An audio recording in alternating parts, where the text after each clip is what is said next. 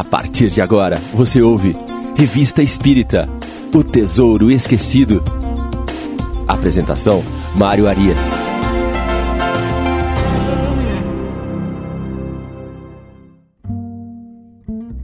Olá, estamos de volta com o programa Revista Espírita O Tesouro Esquecido.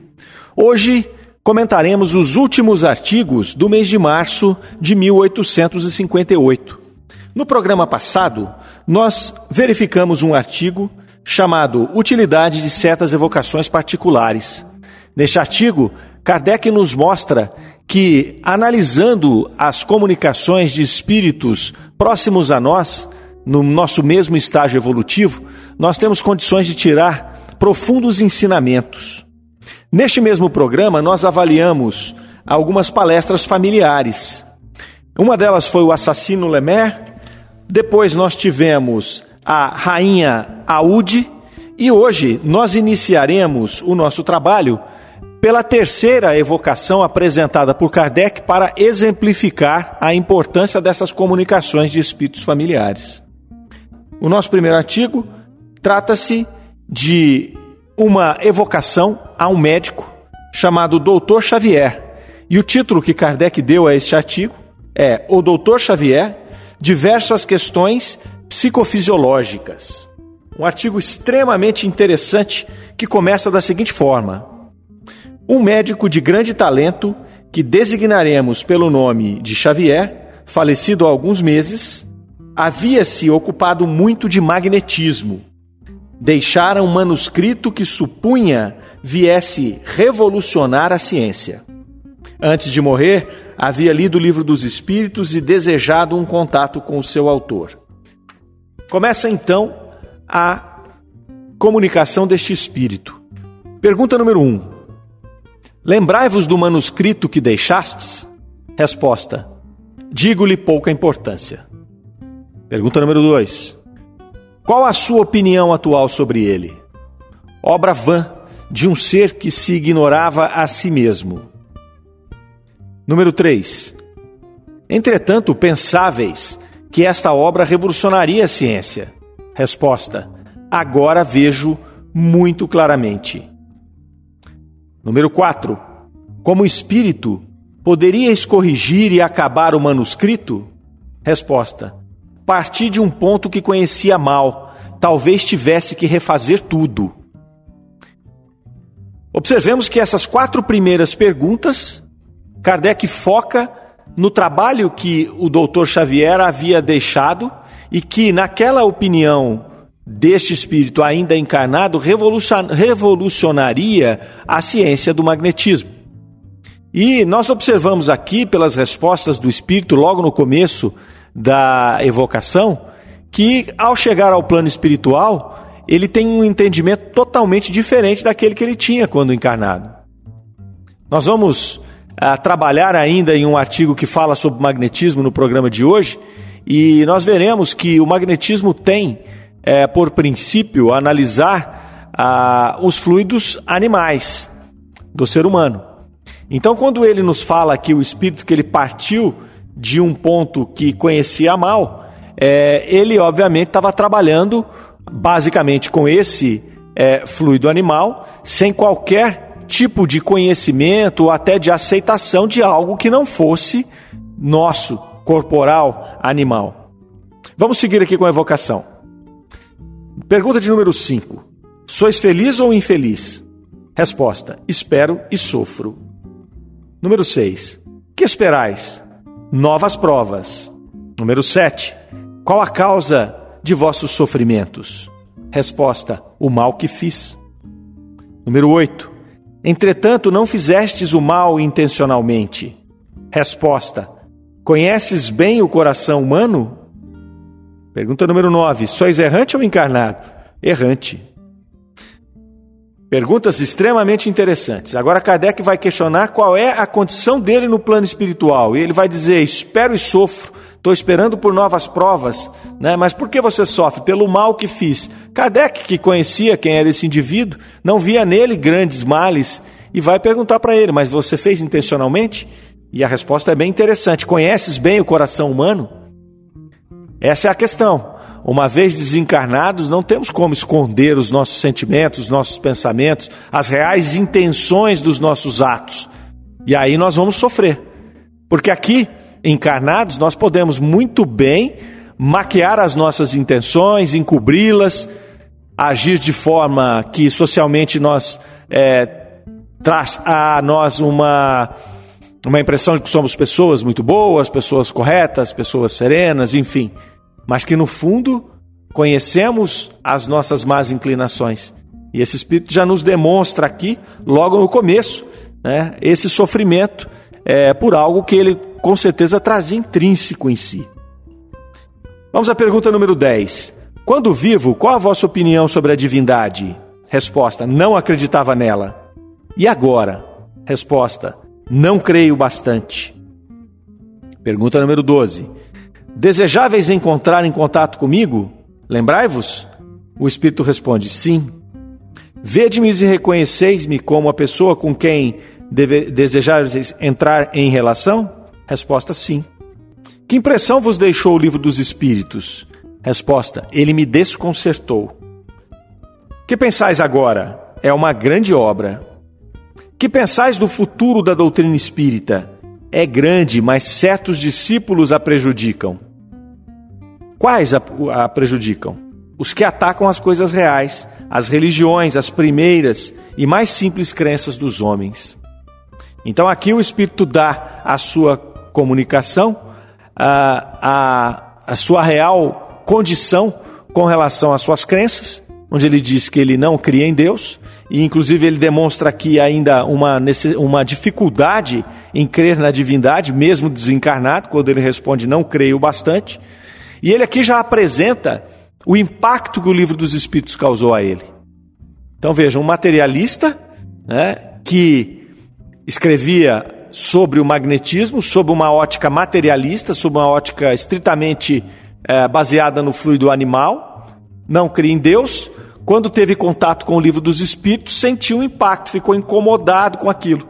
Mas já mostra aqui ser um espírito com uma clareza de raciocínio, com uma clareza de pensamento, quando ele fala ali que a doutrina espírita é grande, mas que certos discípulos a prejudicam. E prejudicam por quê? Porque se encarregam de atacar outras crenças, atacar aqueles que não comungam das suas ideias. Então aqui ele faz uma advertência para que Kardec pudesse é, até observar esse tipo de comportamento. Kardec nunca apoiou esse tipo de comportamento, nunca foi é, de fazer afrontas a qualquer crença, a qualquer é, doutrina ou qualquer ideologia. Ele não se preocupava com isso, ele se preocupava com a verdade e com a ciência que ele estava trabalhando.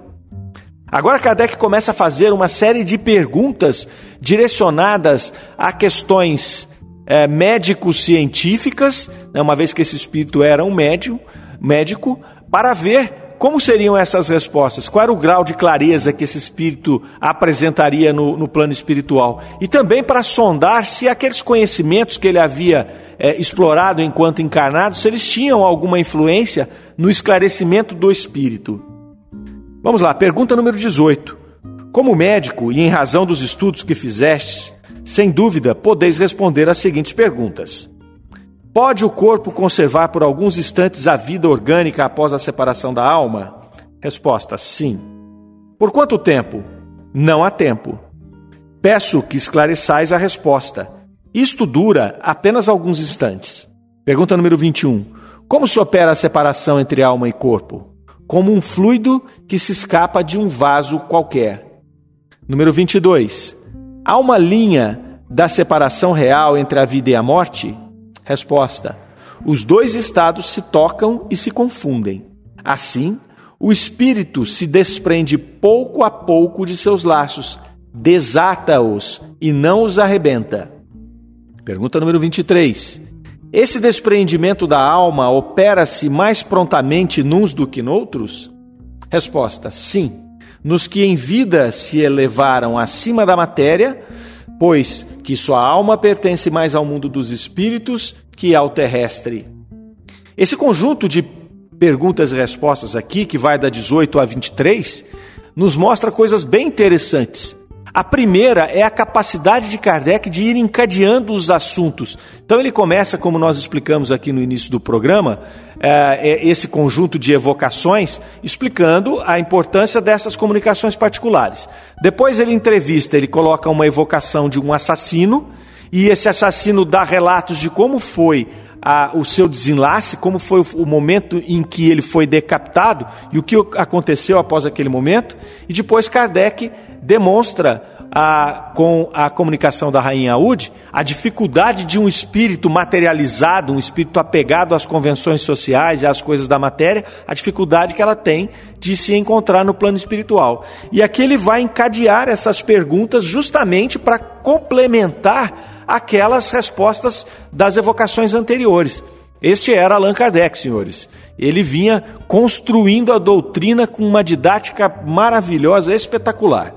Outro ponto importante desse conjunto de, de, de respostas é observarmos a clareza deste espírito, a clareza deste ser, que, não obstante o fato de não acreditar em Deus, de não acreditar na espiritualidade, se viu no plano espiritual e rapidamente se compreendeu como espírito e começou a compreender as coisas que estavam acontecendo ali no plano espiritual, somando os seus conhecimentos adquiridos é, enquanto encarnado com os, os conhecimentos que naturalmente já trazia na sua trajetória espiritual.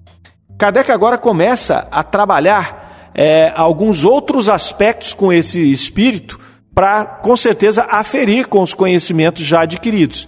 Ele vai tratar ali da ligação, ele tratou do desligamento de um espírito no momento da morte, e agora ele passa a fazer perguntas vinculando ao momento da reencarnação. Então ele sai de uma situação onde esse espírito já tinha até uma experiência muito próxima, porque ele havia desencarnado há pouco, e ele começa a testar os conhecimentos desse espírito sobre outras coisas, no caso aqui sobre o processo reencarnatório. A pergunta número 24. Em que momento se opera a união entre alma e corpo na criança? Resposta: Quando a criança respira, como se ela recebesse a alma com o ar exterior. Aí Kardec faz uma observação interessante. Esta opinião é consequência do dogma católico. Realmente, a igreja ensina que a alma só será salva pelo batismo. Ora, com a morte natural intrauterina, é muito frequente que aconteceria a essa alma que, segundo a igreja, fosse privada do único meio de salvação? Para ser consequente, seria necessário que o batismo fosse realizado, se não, de fato, pelo menos intencionalmente, desde o momento da concepção. Então, Kardec já aponta aqui que esse espírito traz aqui uma ideia diferente daquilo que já havia sido apresentado como verdadeiro pela doutrina espírita. Então, Kardec começa a compreender que a partir do momento em que ele se afasta de uma experiência é, real que ele havia vivido, ele começa a se confundir nas respostas. Ele começa a dar respostas baseadas em, em, dogmas que ele trazia, em conhecimentos que ele trazia, e não em coisas que ele havia observado. E aí Kardec continua na pergunta de número 25. Como então explicais a vida intrauterina? Resposta: como a planta que vegeta. A criança vive sua vida animal Aí Kardec vai aprofundar um pouco mais a pergunta e olhem que interessante esse diálogo que se trata aqui.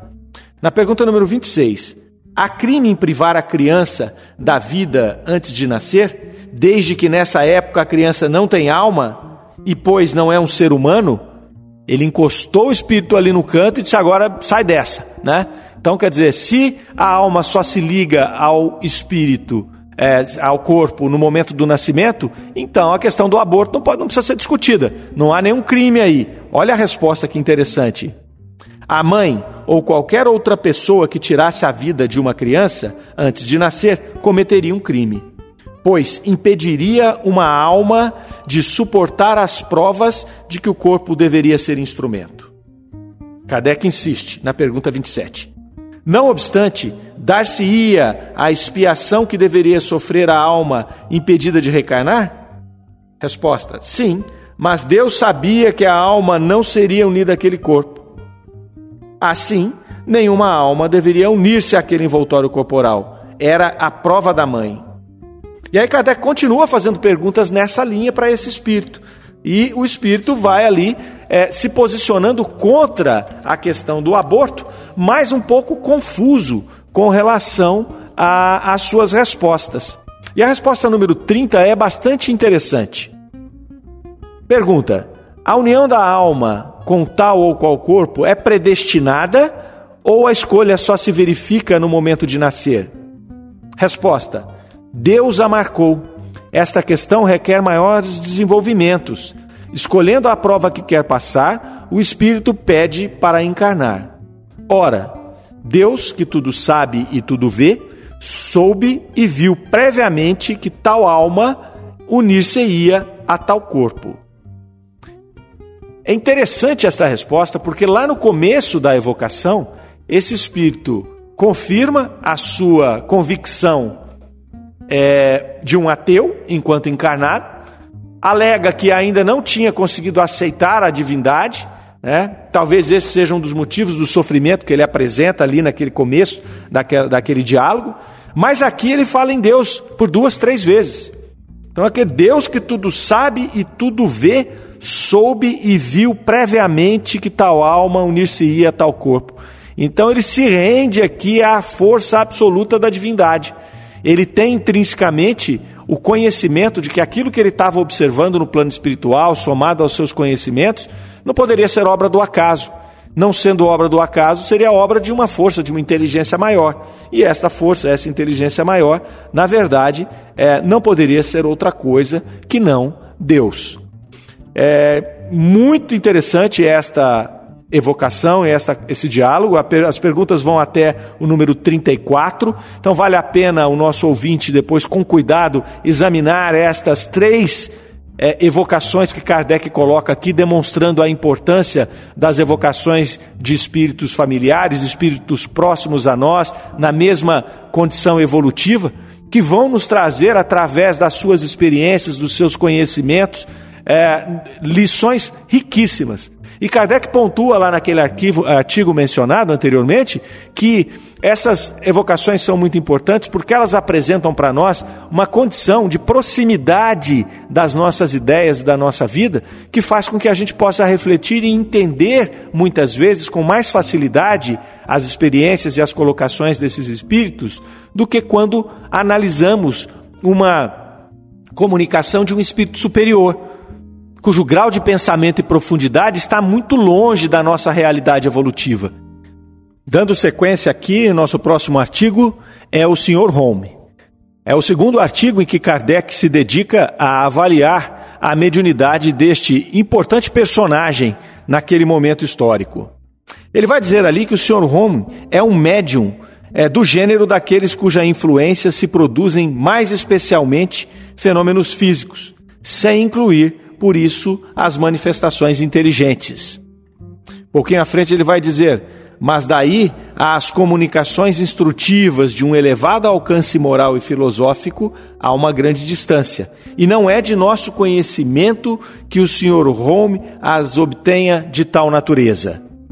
O Kardec aqui dá um enfoque na característica principal da mediunidade do Sr. Home a mediunidade de efeitos físicos. Assim como nós já tivemos oportunidade de conhecer uma outra médium famosa, que foi a senhorita Hermance Dufaux, aquela jovem de 14 anos que escreveu as memórias de Joana d'Arc e escreveu também as memórias de Luís XI, uh, ela, por sua vez, tinha a aptidão na sua mediunidade da escrita, e sobretudo da escrita de romances históricos, de relatos históricos. Então, cada médium vai demonstrando aí a sua capacidade, a sua aptidão, a sua predisposição para fenômenos de diferentes ordens. E Kardec vai desenvolvendo o artigo falando um pouco dessas faculdades do Sr. Home, e um pouco à frente ele vai dizer que a faculdade do Sr. Home de efeitos físicos ela não é muito rara, que entre 100 pessoas, 50 pessoas apresentam esse tipo de mediunidade.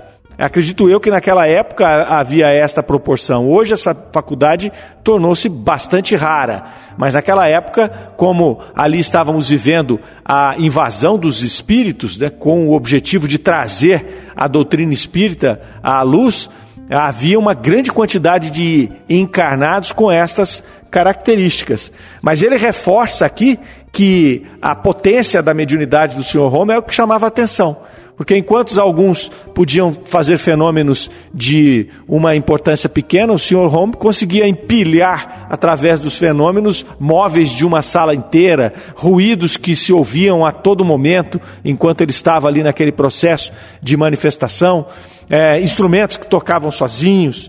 E aí ele vai falar que um dos mais interessantes efeitos que o Sr. Home é, vi, é, viria a produzir, e que era bastante raro, era a suspensão de copos vivos. Né? No caso, o Sr. Home, muitas vezes durante ali aquele evento que estava ocorrendo, ele próprio levitava. Era comum que as mesas levitassem, mas no caso do Sr. Home a coisa era tão potente que ele mesmo saía do chão e muitas vezes se elevava até o teto.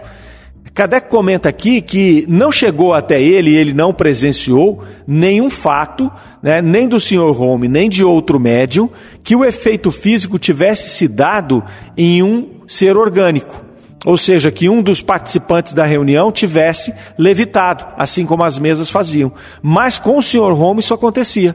Ele saía do chão e muitas vezes ele ia até o teto. E ele relata ali que ele ficava meio que sem saber o que estava acontecendo e que ele percebia que ele estava no teto só quando ele olhava para baixo e via aquelas pessoas ali. Então Kardec classifica isso de um efeito bastante bizarro, bastante raro, uma vez que não se tem conhecimento de outro médium que tivesse esta característica, né, e tampouco de que outras pessoas tivessem conseguido fazer isso. Outra manifestação extraordinária que ocorria muito a partir é, desses fenômenos do Sr. Home eram as aparições. Então, eventualmente apareciam mãos que podiam ser tocadas, que muitas vezes elas beliscavam as pessoas, as pessoas que estavam ali assistindo. Né? Às vezes se materializavam espíritos inteiros ali de corpo inteiro. Então, realmente ele vai relatando aqui é, o quão fantástica era a potência da mediunidade do Sr. Home. E aí ele vai fechando o artigo é, dizendo que o Sr. Home fez uma viagem à Holanda e voltou muito doente para a Itália. Nós já dissemos aí em edições anteriores que o Sr. Home tinha uma saúde muito frágil, é, porque ele vivia mais no plano espiritual do que no plano material. E a saúde dele era bastante frágil, por isso até que ele tinha ido para aquela região ali da França, da Itália, para aproveitar melhor o clima. Então ele volta desta viagem à Holanda adoecido e Kardec menciona que ele havia recebido 6 mil francos de uma doadora é, e Kardec aqui pontua né, a importância desses mecenas da doutrina espírita. Ele fala: olha, é, seria importante que a doutrina espírita tivessem mais mecenas, que eram aquelas pessoas que financiavam é, os eventos, os experimentos, as pessoas que se envolviam com isso, que se dedicavam a isso. Porque Kardec, no seu entendimento, é, ele dizia que se houvessem mais mecenas, mais financiadores, as pessoas que se dedicavam a este processo poderiam intensificar as suas experiências, fazendo com que a doutrina é, cavalgasse a passos mais largos, a passos mais rápidos. E aí ele fecha este artigo falando do Sr. Rome, um artigo bastante interessante, e ele entra, então, em um artigo chamado Magnetismo e Espiritismo, um artigo extremamente importante para a doutrina espírita. Vamos fazer uma pequena retrospectiva do que foi o magnetismo. O magnetismo, é, ele foi trazido, foi criado pelo uh, médico alemão Franz Anton Mesmer no século XVIII. Mais especificamente, a primeira publicação foi em 1779. Esse médico, então, postulou a existência de um fluido magnético universal, o qual poderia se fazer uso terapêutico. Mais tarde, ele introduz o termo magnetismo animal e, até nesse momento em que ele introduz esse termo, é interessante porque ele havia iniciado o tratamento é, em uma prima de Mozart. O magnetismo foi objeto de muita controvérsia, principalmente na França ele, apesar de ter sido conduzido como uma ciência, ter tido seu período científico de muito respeito, ele foi depois é, é, conduzido ao estigma de uma pseudociência. Pouco mais à frente, o Marquês de Puysegur modifica os métodos de Mesmer, resultando na descoberta do sonambulismo provocado. Então é uma nova fase do magnetismo. Em 1823, Rivail ainda, não era Kardec, era Leon Hippolyte Denisvar Rivail, inicia-se nesse novo ramo do conhecimento e passa mais de 30 anos estudando os componentes teóricos e práticos do magnetismo, tornando-se um experimentado magnetizador. Então é importante essa introdução para nós compreendermos o magnetismo, como ele foi criado, por quem, e mais importante de tudo, é nós vermos que Kardec dedicou 30 anos da sua vida a conhecer este esta nova ciência que ali se formatava. E aí depois, na primeira primeiro ano da Revista Espírita, ele nos traz esse artigo interessantíssimo que se chama Magnetismo e Espiritismo. Vamos à leitura do artigo. Quando apareceram os primeiros fenômenos espíritas, algumas pessoas pensaram que esta descoberta, se assim a podemos chamar, iria desferir um golpe de morte no magnetismo e que aconteceria como nas invenções. A mais aperfeiçoada faz esquecer sua predecessora.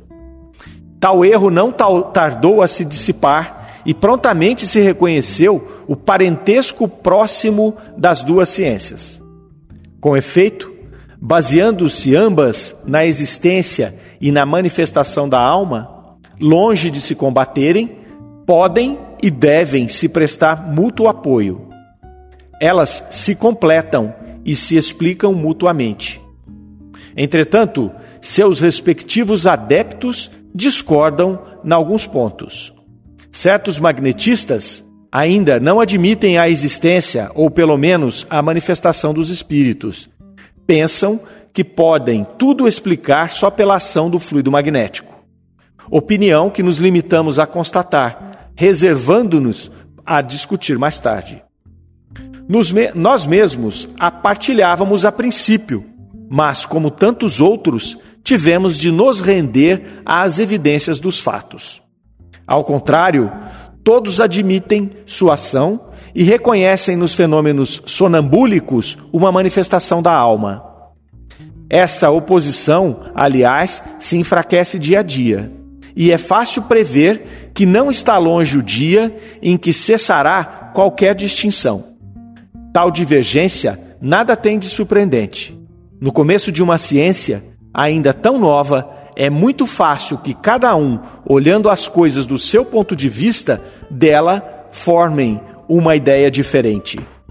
Olha que começo fantástico desse artigo de Kardec. Ele vem aqui trazer a importância do magnetismo, é, deixar claro que o Espiritismo, mesmo trazendo complementos à ideia do magnetismo, ele não elimina esta ciência anterior. Nós vimos aqui que o magnetismo ele atua basicamente com o fluido animal. Quando ele trata da parte do sonambulismo magnético, é, vamos imaginar como se fosse algo, um hipnotismo, né? um indivíduo que, ao ser magnetizado, transforma-se em um sonâmbulo, ele começa a dar uma manifestação. Trata-se aí de uma manifestação mediúnica, mas com uma diferença importante o espírito que ali se comunica é o espírito do próprio encarnado que foi magnetizado. Então o processo é o mesmo, apenas é o espírito liberto daquele que foi magnetizado. E aí é, a doutrina espírita vem trazer uma outra condição, a condição de um processo mediúnico, mas onde o espírito que se comunica é um espírito diferente daquele espírito que habita aquele corpo que está fazendo, trazendo a manifestação. Essa é a grande diferença. Por isso que ele diz que ali haviam pessoas magnetistas que não acreditavam na, na, no, ou no espírito ou na possibilidade desse espírito se comunicar. Vamos andar um pouco aqui com o artigo, um pouco à frente ali. Kardec nos diz: o magnetismo preparou o caminho do espiritismo. E os rápidos progressos dessa última doutrina são incontestavelmente devidos à vulgarização das ideias sobre a primeira. Dos fenômenos magnéticos do sonambulismo e do êxtase às manifestações espíritas, há apenas um passo. Sua conexão é tal que, por assim dizer, é impossível falar de um sem falar de outros. Se tivermos que ficar fora da ciência do magnetismo, nosso quadro ficará incompleto e poderemos ser comparados a um professor de física que se abstivesse de falar da luz. Olha como Kardec é, é fantástico, não é? Ele vem aqui afirmar que o conhecimento espírita, a doutrina espírita avançou a passos largos porque ela partiu de um ponto onde o magnetismo já havia nos levado. Vamos imaginar que não houvesse tido magnetismo, que Franz Mesmer não tivesse começado a fazer esse trabalho e que depois o Marquês de Pio Seguro não tivesse modificado as técnicas e tivesse descoberto ali a, o, o, o sonambulismo, que trazia já essas comunicações do próprio Espírito encarnado, mas já liberto. Como é que se iria, quanto tempo iríamos demorar para criar esses conceitos, esses paradigmas é, teóricos que pudessem explicar um fenômeno mediúnico, um fenômeno de comunicação, um transe mediúnico? Então Kardec está aqui é, reforçando que uma doutrina complementa a outra e que uma parte exatamente do ponto em que a anterior parou trazendo novas observações, novas, novos pontos de contato. Kardec então vai dizer: devíamos aos nossos leitores essa profissão de fé, que terminamos com uma justa homenagem aos homens de convicção que, enfrentando o ridículo, o sarcasmo e os dissabores, dedicaram-se corajosamente à defesa de uma causa tão humanitária. Seja qual for a opinião dos contemporâneos sobre o seu proveito pessoal, opinião que é sempre mais ou menos reflexo das paixões vivazes, a posteridade far-lhe-á justiça. Ela colocará os nomes do barão é, Dupotet, diretor do jornal do Magnetismo, do senhor Millet, diretor do Union Magnetique, ao lado de seus ilustres pioneiros o Marquês de Piosegur e o sábio Deleuze. Graças a seus esforços perseverantes, o magnetismo popularizado fincou o pé na ciência oficial, onde já se fala dele aos cochichos. Ele, este vocábulo, passou à linguagem comum, já não afugenta, e quando alguém se diz magnetizador, já não lhe ri no rosto. Então, esse foi o depoimento de Kardec né, sobre aquela doutrina que ele havia seguido durante 30 anos, exaltando a importância dessa doutrina. E também nós temos que pensar na importância de Kardec ter trabalhado durante 30 anos. Foi uma preparação né, do codificador para que ele pudesse, no momento adequado, receber a doutrina espírita e fazer o grandioso projeto de codificação. Então, o projeto de codificação, que durou 12 anos, na verdade, nós podemos colocar mais 30 de estudo anterior, preparando aquele magnífico homem que viria a ser o responsável por, essa, por esse trabalho fantástico de codificação da doutrina espírita, da terceira revelação do Consolador prometido. E hoje é interessante frisar que o magnetismo ganha novamente a, a sua importância. Nós temos no Brasil uh, o pesquisador Jacomelo, talvez um dos maiores conhecedores do magnetismo atual, com um trabalho extremamente importante eh, no ramo da aplicação do magnetismo, sobretudo em casos de depressão. Nós mesmos o convidamos para fazer uma conferência, um curso aqui em Franca, que seria teria ocorrido agora no mês de abril. Nós estamos falando aqui a partir do mês de maio de 2020. Mas por ocasião da pandemia do coronavírus, a nossa, o nosso curso foi adiado. Mas nós traremos aqui no momento oportuno o, o nosso iminente professor de magnetismo para que nós possamos introduzir na cidade de Franca um trabalho de sua autoria, que é o SOS Depressão, baseado no magnetismo animal, com resultados excelentes aí espalhados pelo Brasil todo. Então aí vem um depoimento nosso sobre esta importante ciência que é o magnetismo, a importância que ele teve como precursor do espiritismo e a importância que ele tem como ciência e como terapêutica até os dias de hoje.